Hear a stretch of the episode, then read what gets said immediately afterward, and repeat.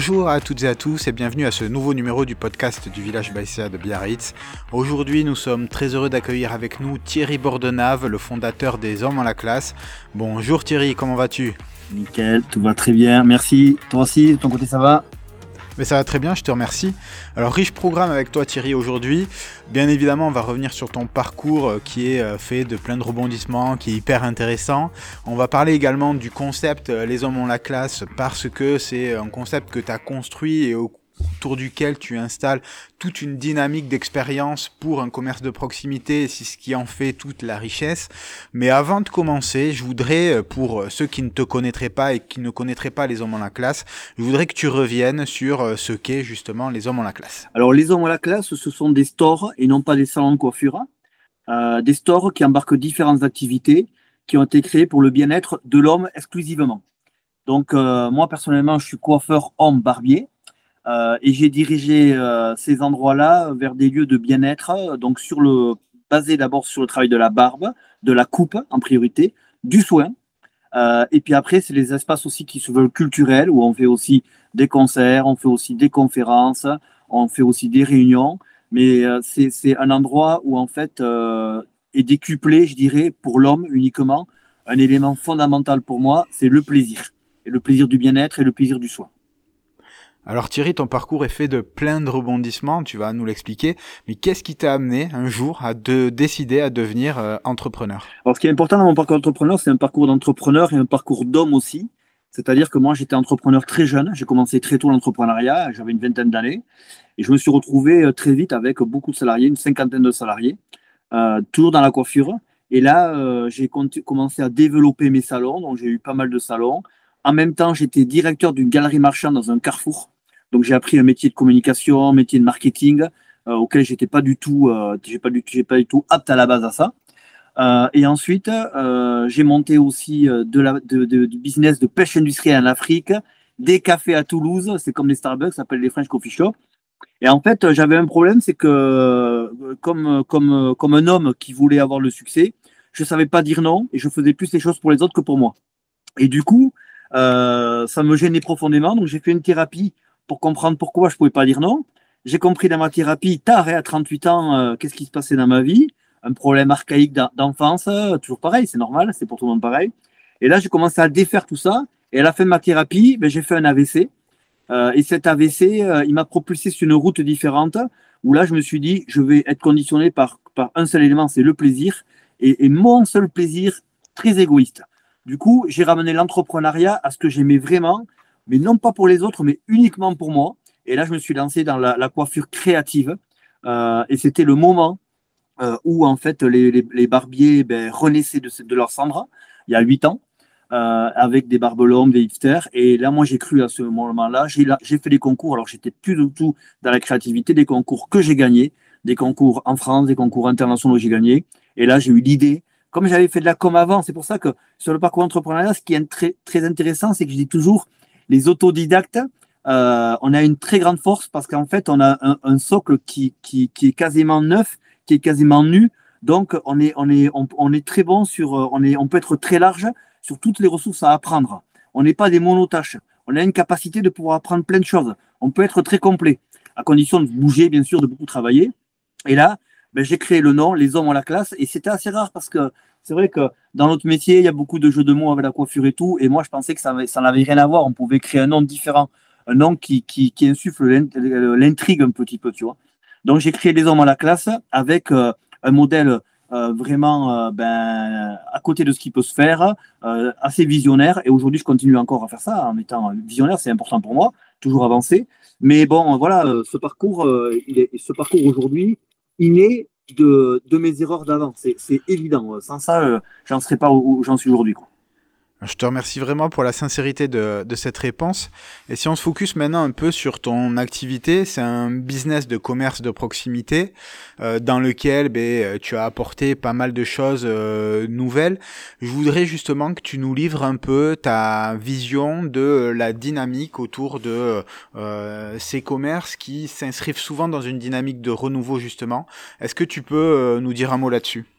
En général, moi, sur le commerce de proximité, je pense que, je pense que euh, une, des choses fondamentales, c'est quand on a un problème dans la vie ou dans le business, c'est que globalement, en France, je remarque que j'ai la chance de voyager un peu pour mon travail. Globalement, en France, on a tendance à regarder euh, oui, mais euh, c'est la faute d'un autre ou quoi que ce soit. Et en fait, le problème, c'est que toutes les choses positives ou négatives viennent de nous, que ce soit avec nos, femmes, nos enfants, notre vie privée, notre vie professionnelle. Et en fait, ce que je pense au commerce de proximité, c'est que des premières choses hyper importantes, c'est qu'il y a un peu la ubérisation du commerce de proximité aussi. C'est-à-dire qu'en fait, il y a beaucoup de commerces qui se montent, mais ils se défendent, c'est normal, parce que avant de monter un commerce, on doit réfléchir totalement, prendre un papier, un cahier et réfléchir pendant longtemps à qui on veut parler, qu'est-ce qu'on met comme produit, euh, qu'est-ce qu'on met comme positionnement, euh, on s'adresse à quel public, euh, on fait du B2B, on fait du CSP+, enfin, tout ça c'est hyper important et en fait, le problème du commerce proximité, je trouve qu'aujourd'hui, euh, ben, que ce soit sur l'accueil, que ce soit sur la charte, que ce soit sur les valeurs qui sont mises en place, il n'y a rien qui est vraiment écrit. Nous, chez les hommes de la classe, quand j'ai créé ça, j'ai pensé à des choses hyper importantes. Les quatre piliers d'expérience pour le, le consommateur.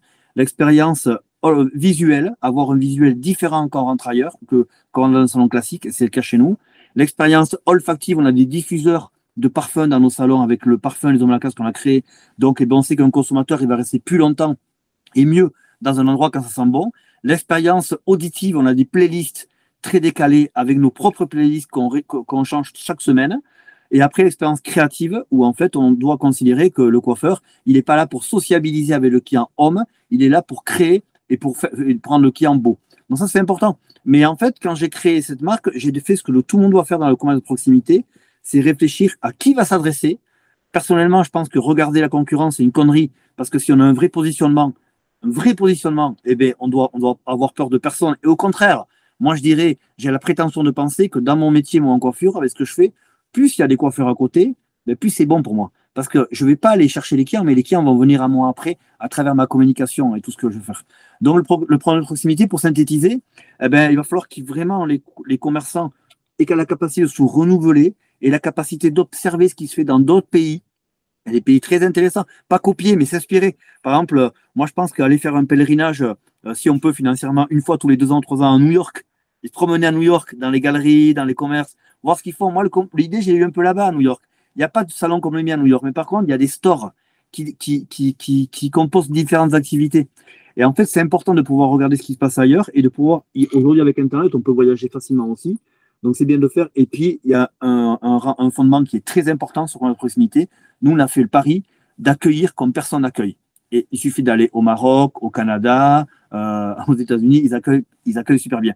Nous, en France, on n'est pas bon sur ça. Et l'accueil, déjà, c'est hyper important. Faire vivre des expériences aux clients, l'expérience, l'expérience, l'expérience. C'est très important. Je trouve que depuis Covid, aujourd'hui, avec le marasme de, de, de, de la transition énergétique, de l'inflation, eh ben, donner du bonheur et, de l'expérience aux clients, c'est fondamental. Donc, il faut réfléchir encore plus vers ça. Il faut dépoussiérer chaque métier. Et je pense que comme moi j'ai fait dans la coiffure, ça peut être fait dans tous les métiers. J'en suis sûr. Il faut juste bien réfléchir. Et justement, euh, la dimension expérientielle sur laquelle euh, tu insistes, c'est souvent euh, des petits détails qui font que le client, l'utilisateur vit une expérience remarquable dans l'endroit dans lequel il se situe. Est-ce que tu peux revenir là-dessus et nous expliquer plus dans le détail comment toi, tu exprimes ça dans tes stores? Alors en fait, effectivement, j'ai basé le succès de la marque pour, pour être un coiffeur et avoir autant de clients comme nous on a, parce qu'on a quand même un ticket moyen en homme à 43 euros, ce qui est cher pour, pour, pour l'homme. Euh, et en fait, on a quand même 80 clients par jour par store qui rentrent, donc c'est beaucoup, beaucoup. Ça veut dire que pour ça, il faut vraiment réfléchir à une base, euh, une base, une base propre, notamment sur les, le, le, palier de l'expérience client. Euh, donc l'expérience client, elle est de, du détail de A à Z. Et j'ai envie de dire, j'aime bien dire ça, c'est-à-dire que si on remplit pas l'alphabet de A à Z, il n'y a pas d'alphabet. Et si dans le business, on réfléchit pas de A à Z à tous nos process et à tout ce qu'on va mettre en place, eh ben, on, a des problèmes, on a moins de clients, les clients ne nous perçoivent pas comme il faut. Donc nous, elle va être déjà basée sur dans les quatre piliers auxquels je reviens, qui sont, qui sont hyper importants. C'est le premier pilier, c'est l'expérience visuelle. C'est-à-dire quand on passe devant un lieu, ou surtout on rentre dans le lieu, il faut qu'on soit complètement déconnecté. Il faut qu'on on vive vraiment une expérience visuelle, que ce soit beau. C'est-à-dire que quand on va euh, au pied de l'osso, on vit une expérience visuelle parce qu'on voit un beau, un beau pic, on voit une belle montagne. quand on doit rentrer dans les stores, les hommes à la classe, on doit avoir quelque chose qu'on n'a jamais vu et qui est très différent déjà de ce qui se passe en, coiffure, ça c'est sûr, puisqu'il vient se couper les cheveux comme il aurait pu ailleurs, mais il faut que ce soit beau, il faut qu'il y ait du plaisir. Et on le voit aujourd'hui parce qu'on a beaucoup de femmes qui viennent chez nous, qui nous disent quand est-ce qu'on aura un lieu comme ça pour nous les femmes, alors qu'il y a plein de salons qui existent? Donc en fait, ça passe par quoi? Ça passe par un mobilier différent. Euh, c'est-à-dire que nous, on a des gros canapés Chesterfield bleus euh, qui vont parler aux femmes, des, des Chesterfield marrons. On a plein de petits détails partout on a un mobilier qui, qui, à part les fauteuils de barbier, autrement, rien n'est fait dans salon coiffure.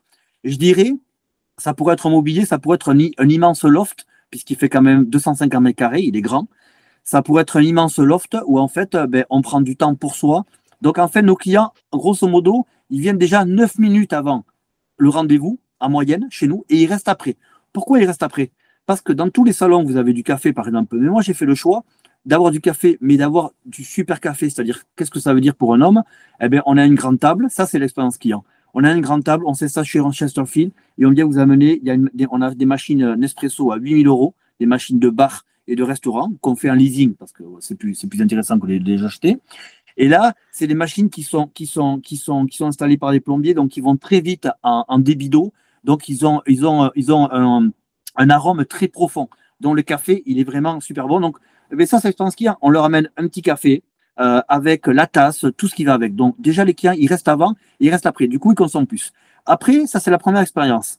Après, on a l'expérience euh, olfactive, où on a créé des parfums d'ambiance les hommes à la classe. Donc, il y a des diffuseurs de parfums. Et on voit sur les études qui ont été faites aux États-Unis, où un client aussi, eh bien, il est capable de rester entre 7 et 8 minutes de plus dans un endroit, juste parce qu'il se sent bien et parce qu'il a une odeur qui est agréable.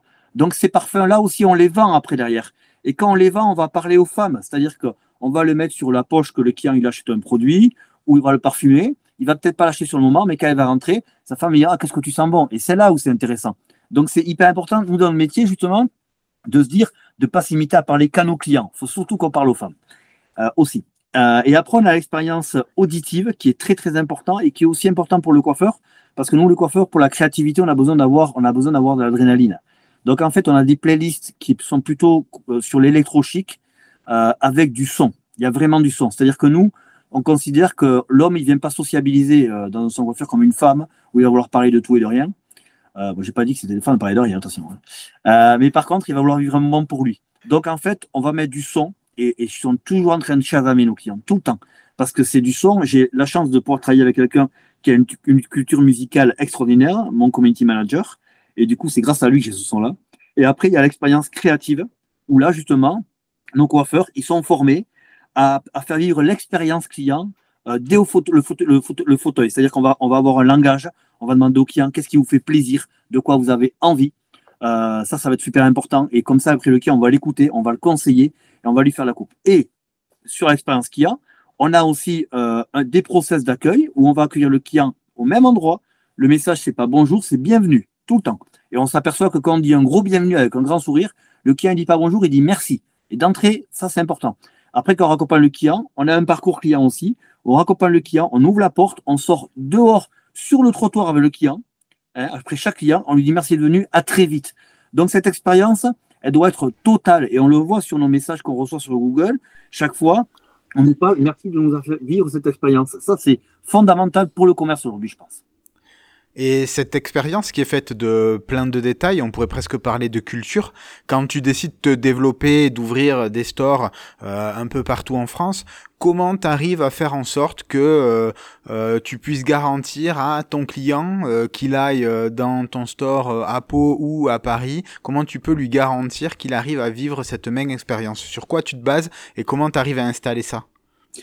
Alors sur la sur la le développement de, des stores en franchise, c'est quelque chose de, de, très important et de, de, facile, je dirais, quelque part à maîtriser, à condition d'avoir tout bien écrit auparavant.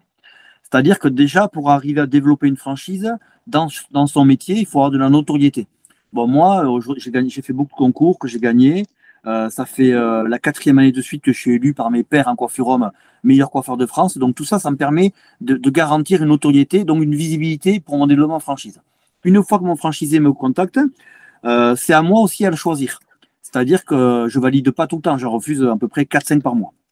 Euh, mais par contre, une fois qu'on valide, euh, ben là, on a tout un process, tout un accompagnement déjà le client, quand on va parler d'un client franchisé, il va devoir remplir à peu près un questionnaire de quatre pages où il va nous expliquer qu'est-ce que c'est les hommes à la classe, pourquoi il nous a connus, qu'est-ce que ça représente, qu'est-ce qu'il a envie de faire. Donc déjà, on va voir son envie à lui. Une fois qu'on aura validé, euh, il aura un mobilier bien sûr qui sera imposé, évidemment, auquel euh, moi je vais faire très attention puisque dans mon parcours j'ai eu la chance d'être franchisé aussi avec des gens peu scrupuleux où j'ai aussi souffert financièrement à cause d'eux.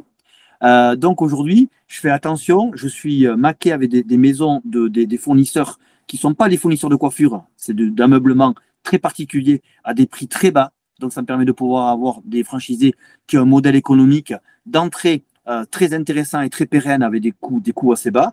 Donc, ils auront un mobilier qui sera, bien évidemment obligatoire et c'est ce qu'ils viennent chercher. Ils auront une formation euh, d'une semaine à peau euh, avec des modules aussi obligatoires sur la coupe, sur la barbe et sur le savoir-être. Donc, ça, savoir-être et savoir-faire. Après, moi, je viens à l'accompagnement chez eux pour l'ouverture.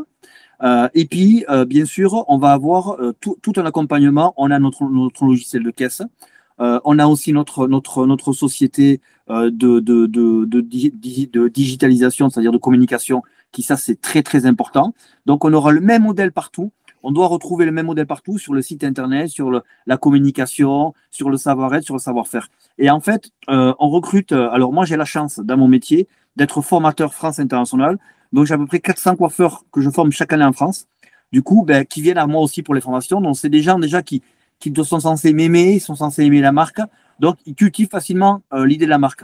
Mais en tout cas, ce qui va être très important sur notre palier, c'est que on retrouve la même chose partout.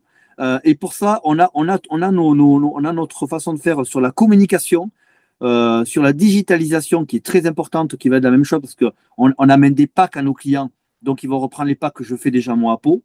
Ils vont avoir les mêmes conceptualisations à l'intérieur avec le même mobilier, la même musique, les mêmes playlists et tout et tout.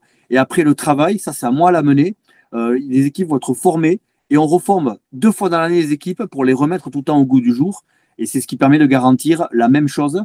Euh, et puis après, il y a l'animation, bien sûr. C'est-à-dire que durant l'année, on va devoir animer nos stores en franchise. Donc là, on va leur envoyer des solutions, des packs auxquels ils vont animer pour cultiver le culte de la marque auprès des clients. Donc on fait beaucoup de cadeaux, on fait beaucoup de choses auxquelles le client, ils ont toujours les embarquages, des autocollants, des goodies et tout et tout. Alors Thierry, je sais que pour toi, l'expérience collaborateur est aussi quelque chose de très important. Est-ce que tu pourrais nous en dire un mot? Ouais, alors nous, chez nous, chez les hommes de la classe, il y a l'expérience collaborateur est hyper importante. Donc euh, déjà, il la vive en rentrant dans nos stores, parce que nos stores, ils sont décalés, ils sont différents, ça c'est sûr. Il la vive au quotidien en travaillant avec cette musique et tout, mais ça suffit pas. Euh, chez nous, on a, on a des bars, des vrais bars. Puisque par exemple à Pau, on a eu un sommelier pendant deux ans. Donc, on a un vrai bar avec une licence 4. Donc, euh, ils ont, euh, il y a deux paliers, deux, choses importantes. Alors, je ne parle pas du nouveau financier et tout, je parle vraiment d'expérience. Ils ont euh, l'open bar, c'est-à-dire que il y a des, c'est comme dans un bar, vous avez des vitrines de, y avait les, bouteilles à l'intérieur et tout. Donc, ils se servent. C'est gratuit pour eux, ils consomment ça dans la journée. bon, ils tournent pas la bière, hein, mais bon, quand ils, ce qu'ils veulent. Et après, ce qui va être très important, c'est que dans tous les stores, il y a des salles de sieste. Ça, pour moi, c'est hyper important. Donc, il y a des salles de sieste où, en fait, on prend le temps de se régénérer, de se reposer. Euh, et c'est comme, pour moi, c'est un peu, euh, l'inspiration, c'est un peu les Japonais. C'est pour ça que c'est important de regarder un peu ce qui se fait ailleurs. Les Japonais, ils ont la, culture de la sieste et ils considèrent que ceux qui la font pas, ce sont des feignants, parce que ça veut dire qu'ils n'ont pas assez travaillé, donc ils sont sont pas fatigués parce qu'ils n'ont pas assez travaillé. Ben, il y a ce point-là. Après, moi, j'ai fait rugby pendant 20 ans. Ben voilà, il y a une mi-temps, comme on voit l'équipe de France de foot en ce moment, il y a une mi-temps. Ben, des fois, là, sur mi-temps peut être différent de la première parce que à la mi-temps, eh ben, il s'est passé quelque chose. Donc là, c'est pareil. Et aujourd'hui, dans mon métier, on souffre de ça. On a trop le culte, entre guillemets, du pauvre coiffeur qui doit travailler tout le temps. Euh, qui doit donc du coup on a des coiffeuses qui travaillent du matin au soir sans prendre de pause et c'est ce que j'ai fait pendant des années aussi euh, qui peut même pas aller aux toilettes parce que le client regarde elle est en retard alors que là aujourd'hui ben, c'est le confort total et du coup la coiffeuse qu'est-ce qui se passe? Ben, vers 17h 16h elle est déjà cramée elle attend qu'un truc c'est 19h et bien quand mes collaborateurs ils ont une pause de, de 13h à 14h ou de 14h à 15h ils reviennent, ben, ils prennent un petit café et ils repartent tranquillement. Donc ça, l'expérience collaborateur, elle est fondamentale. Ça permet de garder les collaborateurs et de recruter plus facilement aussi. Alors Thierry, tu as beaucoup parlé de communication et de communication digitale. Et justement, ton approche digitale autour des stores, c'est quoi? L'approche digitale, elle est fondamentale. Je dirais, je suis basé quasiment que sur le digital. Je considère même qu'aujourd'hui, avoir un, emplacement numéro un, en tout cas, si on est très bon en digitalisation, ça sert à rien ou pas à grand chose. Parce qu'aujourd'hui, le consommateur, il va être beaucoup sur son, sur son smartphone, les nouvelles générations encore plus. Donc, il vaut mieux travailler avec une très belle agence, fait une bonne agence, pas très belle forcément, mais une belle agence. Moi, j'ai un petit génie dans mon agence qui travaille avec, qui je travaille. Euh, il est très bon sur le référencement Google My Business. Et c'est ça qui est important. C'est être bien référencé avec les algorithmes, parler à qui on veut. Et c'est ceux-là qui vont venir nous voir. Et après, avec, avec ce qu'on va avoir sur le, digital, on va leur faire visiter nos salons. Ils s'en foutent qu'on soit. Euh, moi, je le vois bien, mes commerces, bien sûr, les vitrines sont très belles, c'est tombé comme ça, mais je suis pas le placement numéro un. Aujourd'hui, mon exemple, il est probant. Euh, je suis dans une rue, euh, la rue Jean Réveil à Pau, qui n'est pas une rue, hélas, pour l'instant, bien fréquentée, parce que socialement, il y a beaucoup de logements sociaux et tout et tout, donc c'est pas du tout ma clientèle. Pour se garer, c'est très compliqué. On n'est pas au Place Clémenceau et pourtant, on a beaucoup de clients. Donc aujourd'hui, la digitalisation, c'est, je dirais, trouver déjà son positionnement. Moi, j'ai trouvé mon positionnement, notamment avec les photos que je fais, les photos un peu décalées, le barbier et. Donc ça, tout le monde peut le faire de différentes façons.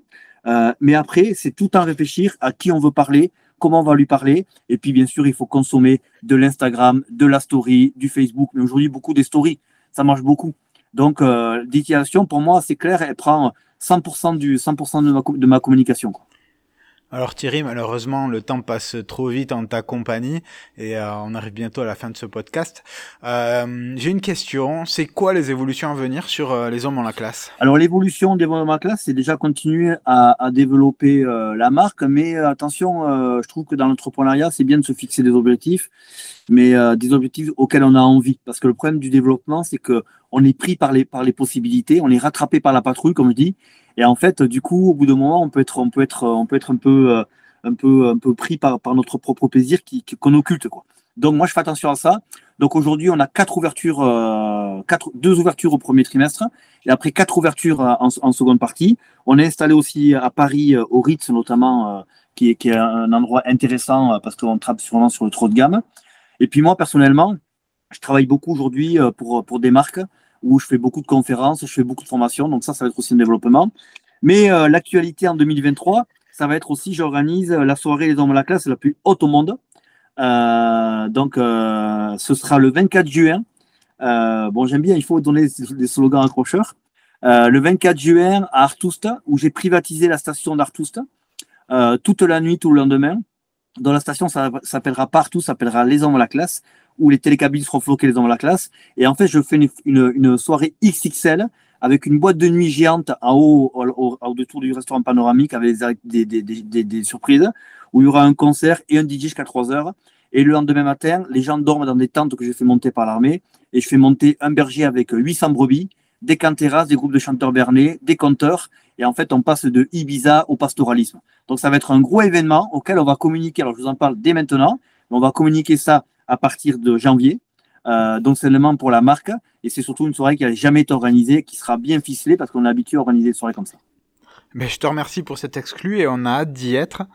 Alors, Thierry, passage obligé avant de terminer le podcast. Si tu avais un conseil à donner aux entrepreneurs qui nous écoutent, le conseil essentiel, ce serait quoi? Ben, Le conseil, je dirais vraiment de toujours se faire confiance. Parce qu'on a tendance à être, à, souvent être euh, à écouter, euh, à prendre conseil autour de personnes qui sont pas habilitées à nous donner des conseils des fois. Euh, il vaut mieux avoir un bon référent, un mentor qui dans l'entrepreneuriat, avec qui on peut, on peut discuter, qui va peut-être nous orienter un peu.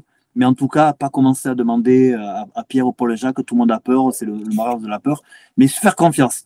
Moi, je suis guidé par un aventurier qui s'appelle Mike Horn, que beaucoup d'entre nous connaissent. Mike Horn dit toujours dans, dans, dans, son entreprise qu'il a fait dans ses aventures, il a 5% de certitude au début et 95% de ces questions qui arrivent au fur et à mesure de l'aventure. L'entrepreneuriat, c'est pareil. Donc, se faire confiance, être guidé par, par ses convictions, par son énergie, par sa croyance. Et puis après, évidemment, la recette, on la connaît. Il faut beaucoup travailler, beaucoup se donner et se remettre en question tout le temps soi-même. Ça, c'est important. Merci beaucoup, Thierry. Et si on veut te trouver, si on veut te contacter, ça se passe comment? Alors, pour vivre une expérience extraordinaire, et c'est le mot, ou pour, de, pour avoir aussi un, store en franchise parce qu'on a aussi beaucoup de franchisés qui sont pas coiffeurs. Euh, c'est quelque chose de très complémentaire. Eh ben, venez nous retrouver sur le site lesenlacasse.fr où là vous aurez toutes les indications. sur le sur l'actu de la marque, sur les, les, les, sur les prestations et tout et tout. Donc là, vous pourrez nous contacter et nous visiter déjà sur notre site. Ok, c'est noté. Thierry, c'est la fin de ce podcast. Je tenais vraiment à te remercier pour euh, ton témoignage, vraiment très riche. Je te souhaite une très bonne continuation pour la suite et j'espère qu'on aura l'occasion de se revoir bientôt. Ok, ben merci Nicolas, c'est un vrai plaisir en tout cas de, discuter, d'échanger avec toi et puis bravo pour, pour ces podcasts parce que c'est très important euh, dans l'entrepreneuriat. On a toujours un sentiment de solitude en entrepreneuriat, de, de jamais pouvoir parler euh, parce qu'être être entrepreneur en France, c'est être un super héros. Euh, moi, je vais souvent en Suisse et les Suisses ils me disent toujours Mais pourquoi tu restes entrepreneur en France? Tu es quand même fou. Donc, euh, aujourd'hui, euh, faire ce genre de, témoignage, c'est très important.